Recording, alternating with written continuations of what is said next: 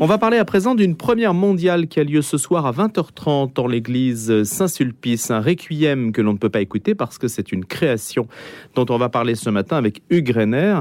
Hugues Renner qui est chef d'orchestre, compositeur. À 25 ans, il dirigeait son premier concert au théâtre des Champs-Élysées. On se souvient qu'aussi, euh, en novembre 2015, en hommage aux victimes des attentats de Paris, il rassemblait en trois jours un orchestre et, 40, et 450 choristes pour interpréter le requiem de Mozart à l'église Saint-Sulpice d'ailleurs, en présence de personnalités des communautés musulmanes, chrétiennes et juives. En 93, il avait aussi dirigé un concert filmé au sommet du Mont Blanc, diffusé dans toute l'Europe, pour venir en aide aux réfugiés de l'ex-Yougoslavie. Et donc ce soir, ça se passe à l'église Saint-Sulpice avec un requiem qui est une création et qui sera d'ailleurs enregistré pour la première fois ce soir. Bonjour Hugues Bonjour. Merci d'avoir accepté notre invitation ce matin pour nous en parler. Pouvez-vous nous dire ce qui est à l'origine de cette création? Pourquoi arrive-t-elle euh, maintenant? Eh bien, euh, ça, c'est un mystère. Cette réponse a été peut-être un petit peu elliptique, mais vous savez, euh, j'ai. c'est simple. Pour les chefs d'orchestre, on a, on a beaucoup de mal à, à expliquer qu'on a simplement la foi. Euh, euh, on peut être un chef d'orchestre et puis on a du mal à, à, à, se, à parler. Euh, ben, vous savez, je suis simplement catholique depuis une, petite quinzaine d'années, et que par conséquent, le, texte, j'ai dirigé beaucoup d'oratorios, mmh. notamment tout l'ensemble des requiem, et c'est un texte qui me qui m'y touche profondément. Euh, euh, ce que je voulais dire, ce que je voulais dire, c'est qu'il n'y avait pas d'événement particulier qui justifiait la, la création, la composition d'un requiem. Il n'y avait pas d'événement politique, notamment. Ah non, il y avait un événement euh, spirituel, intérieur. C'est ça. Tout simplement. Non, pas, il n'y a pas une biographie. Euh, j'ai pas perdu un être cher pour lequel je voudrais lui rendre hommage. Non, même ce n'est pas lié aux attentats ou ce n'est pas lié à d'autres productions à laquelle vous avez pu être associé. Euh, non, pas du tout. Hmm. Euh, si, ça c'est un attentat, ça serait un attentat euh, positif, hmm. c'est-à-dire une, quelque chose ou une maturation.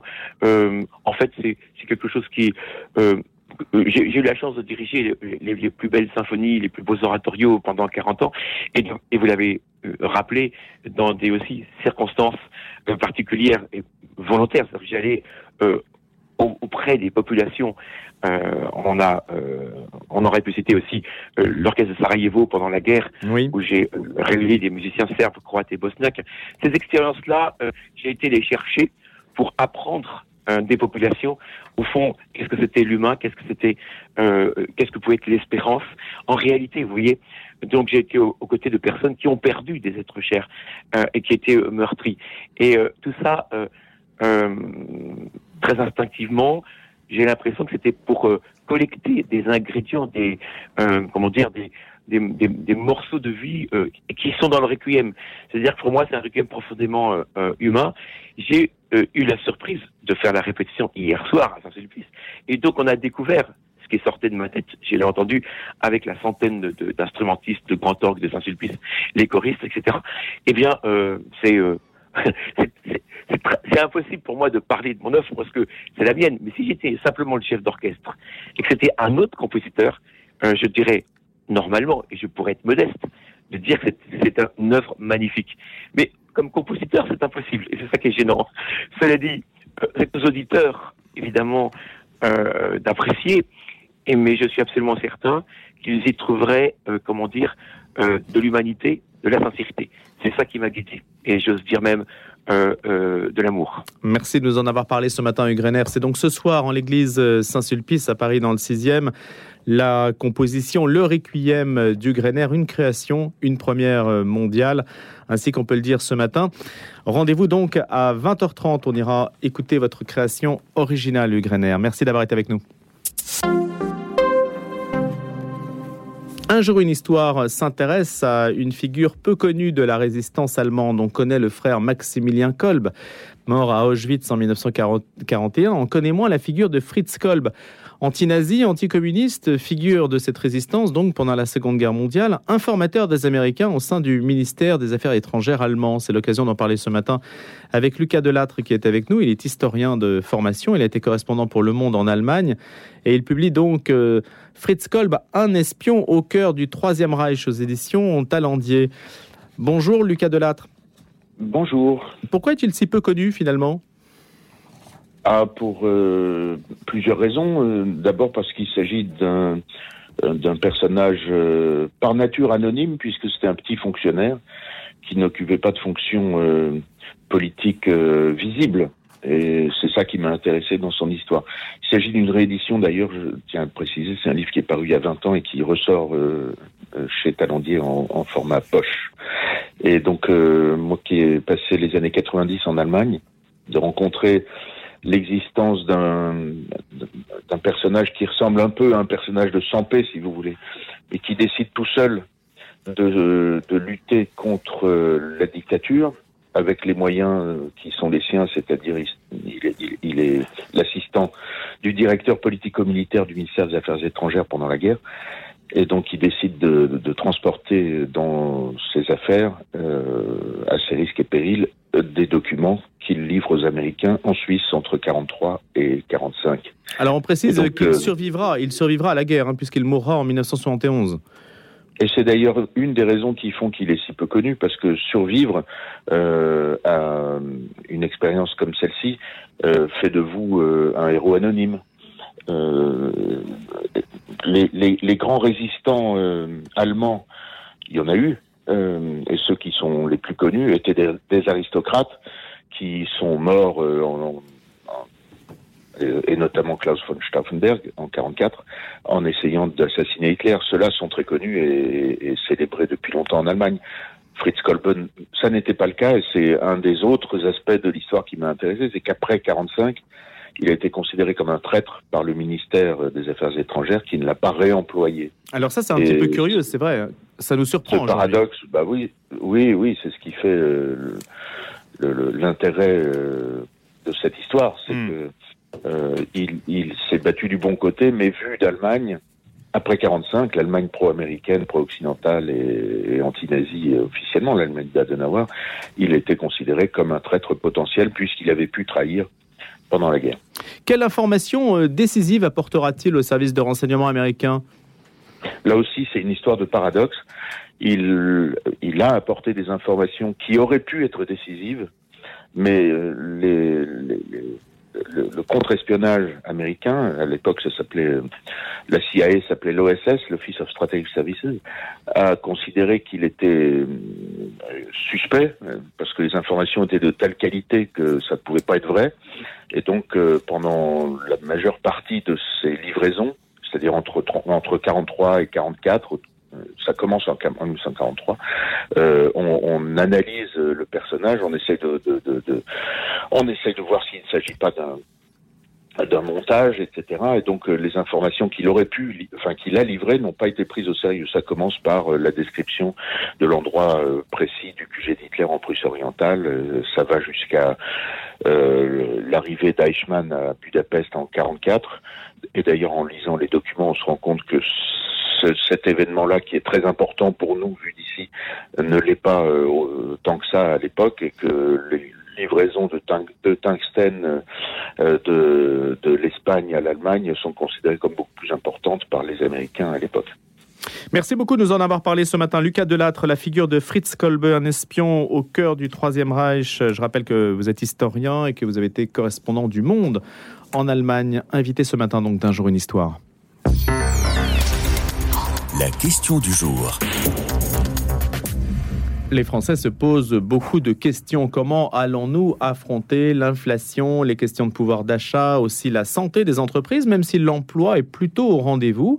On considère que l'avenir s'écrit avec beaucoup de pointillés. Taxer les bénéfices des entreprises, par exemple, celles qui tirent parti de l'inflation, c'est une mesure réclamée notamment par le Parti communiste et la France insoumise, qui semble écartée par le gouvernement, qui appelle ces entreprises à des gestes directs en faveur du pouvoir d'achat des ménages. des ménages. Mais il y a aussi euh, d'autres euh, idées, la prolongation de la remise de 18 centimes, réduction de la TVA, etc.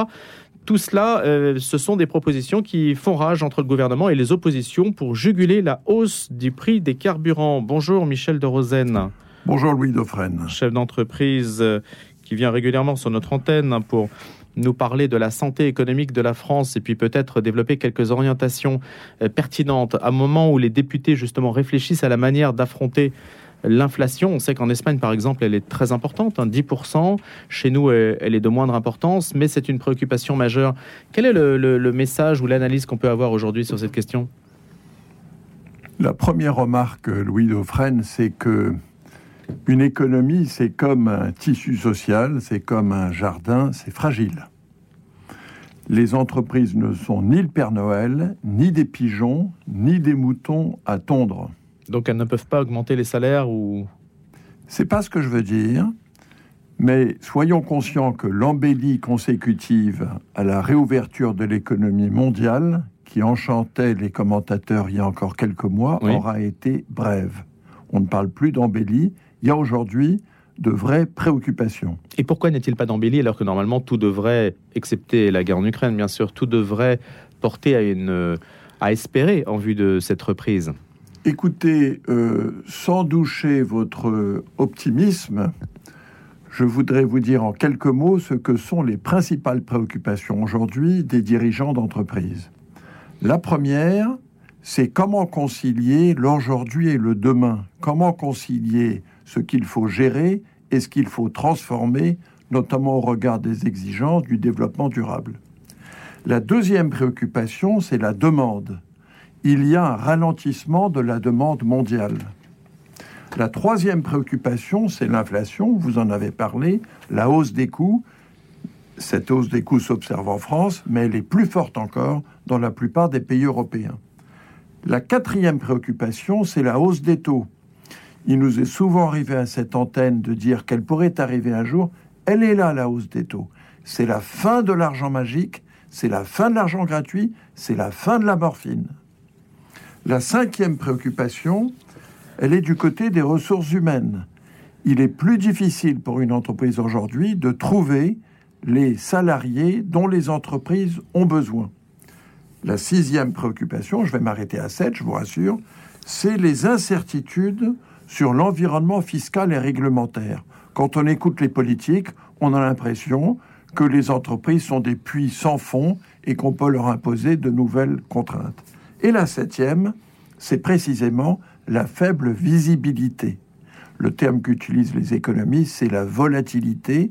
C'est plus difficile de prévoir l'avenir aujourd'hui que ça ne l'était quand nous pensions que nous sortirions tous vaillants de la crise sanitaire. Donc il y a de quoi se préoccuper et les chefs d'entreprise aujourd'hui sont préoccupés. Qu'attendez-vous des politiques, Michel de Rosen? Alors, les politiques, je dirais trois, trois choses. Premièrement, ils doivent agir sur la compétitivité réglementaire, fiscale et financière, car elle sera déterminante sur la capacité des entreprises à créer des emplois et à augmenter les salaires. Donc ça, ça veut dire baisser les charges des entreprises. Alors ça, veut, dire, je vais vous dire ce que ça veut dire, c'est que contrairement à ce que disent certains commentateurs, il faut continuer la politique de l'offre. Il ne faut pas croire que ce qui a été fait en matière d'offre est suffisant et que l'appareil productif français est aujourd'hui compétitif. Des progrès ont été faits, mais nous sommes encore moins compétitifs que d'autres pays. La deuxième chose que ça veut dire, c'est que les pouvoirs publics doivent décider et mettre en œuvre les réformes nécessaires. Et pour mettre les pieds dans le plat, notamment la réforme des retraites. Elle reste nécessaire et les politiques le savent, à eux de trouver les moyens de se mettre d'accord, de trouver les compromis nécessaires pour que la France ne soit pas le pays où l'âge de la retraite est le plus bas. Et puis la troisième chose, troisième message au pouvoir public, c'est dites la vérité aux Français et dites-vous la vérité à vous-même. Mais quelle est cette vérité? Eh bien, la vérité, c'est que l'économie française est fragile et que l'économie euh, française est conditionnée, impactée par la situation des finances publiques, et comme il a été dit ces jours-ci par quelques responsables, la cote d'alerte sur les finances publiques elle est non seulement proche, elle est atteinte. Il faut s'occuper de remettre en ordre les finances publiques de la France. Bruno Le Maire donc a dit ça, mais ça veut dire la fin de la politique d'échec. C'est ça, du quoi qu'il en coûte, mais ça on savait que c'était derrière nous ça maintenant. Oui, mais ce qui est frappant, c'est que le cumul, Louis le cumul du contexte sanitaire qui a conduit au quoi qu'il en coûte et de la campagne électorale a conduit à une surenchère de promesses et d'espérances et a pu laisser croire aux Français qu'en fait, il y avait encore plein d'argent caché quelque part, je ne sais pas où, à la Banque Centrale Européenne, en Allemagne, à l'Élysée, à l'Assemblée nationale. C'est faux. Il y a des dettes considérables et ces dettes, ces déficits, il faut s'en occuper. Si on il prend faut la question, remettre la Maison France en ordre. Michel de Rosen, vous êtes président du conseil d'administration de l'équipementier automobile Forestia, toujours, me Oui. semble-t-il. Voilà, donc la, la question de l'automobile, prenons, prenons-la justement. Elle, elle est évidemment axée sur le prix du carburant. Je ne parle pas du bonus écologique qui a été maintenu de, de 6 000 euros pour faire l'acquisition d'une voiture qui ne soit pas thermique. Qu'est-ce qu'on fait sur le carburant, qui est l'une des préoccupations, en plus symbolique, qui a une dimension symbolique forte? Vous dites, il on ne touche à rien, ou au contraire, il faut faire un geste sur le pouvoir d'achat? Je suis personnellement, en tant que citoyen convaincu, qu'il faut faire quelque chose. Je ne crois pas à la méthode selon laquelle il faudrait une taxation supplémentaire des producteurs d'énergie, parce que je ne vois pas en quoi taxer les producteurs d'énergie aiderait le consommateur, l'automobiliste, à payer moins cher son carburant. Donc je crois que les pouvoirs publics et les producteurs d'énergie doivent ensemble trouver les moyens de réduire le coût de l'énergie pour les consommateurs d'énergie et notamment pour les automobilistes. Pour certains automobilistes, la facture énergétique est considérable, il faut faire quelque chose et il faut le faire rapidement. Donc on réduit la part des taxes alors Parce que quand vous achetez un litre d'essence, on sait très bien que 70 à 80% euh, part dans les taxes. Je ne crois pas qu'il faille réduire la part des taxes, parce que réduire la part des taxes, ça veut dire de nouveau obérer les finances publiques qui sont mal en point. Je crois que les producteurs d'énergie, pas EDF qui a déjà été fortement mis à contribution, mais les autres peuvent faire un effort sur leurs bénéfices. Je voulais vous soumettre une remarque de François Ruffin à propos de- des bénéfices de Total. Le géant pétrolier a vu son bénéfice progresser de 48% après le 5 milliards d'euros au premier trimestre 2022. Il dit que si on divise ces 5 milliards d'euros par les 18 millions d'automobilistes français qui prennent leur voiture pour aller au travail, cela fait 100 euros par mois et non pas donc 6 centimes, non pas 18 centimes, mais 100 euros par mois. Qu'est-ce que vous dites de ce calcul? Alors écoutez, François euh, Ruffin euh, est député LFI. Euh, François Ruffin est un député euh, bien connu. Il fait partie de ceux qui pensent que les entreprises peuvent toujours payer plus. Je répète, je ne peux pas, j'ai pas fait ces calculs moi-même, mais je suis sûr que les producteurs d'énergie qui profitent actuellement de la hausse du prix du pétrole, de la hausse du prix du gaz, notamment initiée par la guerre russe, Russie-Ukraine, peuvent faire un effort pour réduire leurs bénéfices et réduire ainsi le coût de l'énergie pour les Français et les Françaises. Comment voyez-vous l'issue de, si tant est qu'il y a une issue de ce conflit en Ukraine? Est-ce que ça va durablement avoir des conséquences sur l'économie? On a dit sur cette antenne qu'en fait, c'est là, il y a une sorte de spéculation sur la pénurie, mais qu'en soi, il n'y a pas de pénurie. On a dit ça hier matin. Par exemple, il n'y a pas de pénurie d'huile de colza, ce qui peut paraître surprenant, mais c'est simplement que les, les, les acteurs anticipent ou spéculent sur la, la désorganisation de la chaîne de production. Alors, il y a certaines pénuries euh, et dans beaucoup de secteurs, ceci est indéniable, mais vous avez raison de dire qu'il y a d'un côté les pénuries réelles, et puis d'autre part, il y a la crainte de pénuries supplémentaires qui peuvent induire des comportements d'achat, des constitutions de stocks, etc., etc. Euh, je prends un exemple très concret. Il y a actuellement une pénurie d'huile de tournesol. Euh, parce que l'Ukraine est un grand producteur de tournesol. Donc, très franchement, je ne sais pas, bien malin est celui qui peut prévoir aujourd'hui, vous m'accueillez à votre antenne, combien de temps va durer cette guerre et quels en seront les impacts. Ce que je peux vous dire, c'est que pour les entreprises aujourd'hui, la volatilité est considérable, c'est difficile de prévoir. Merci pour votre analyse, Michel de Rosen. Et puis à bientôt pour euh, un prochain rendez-vous et une prochaine analyse sur l'actualité économique.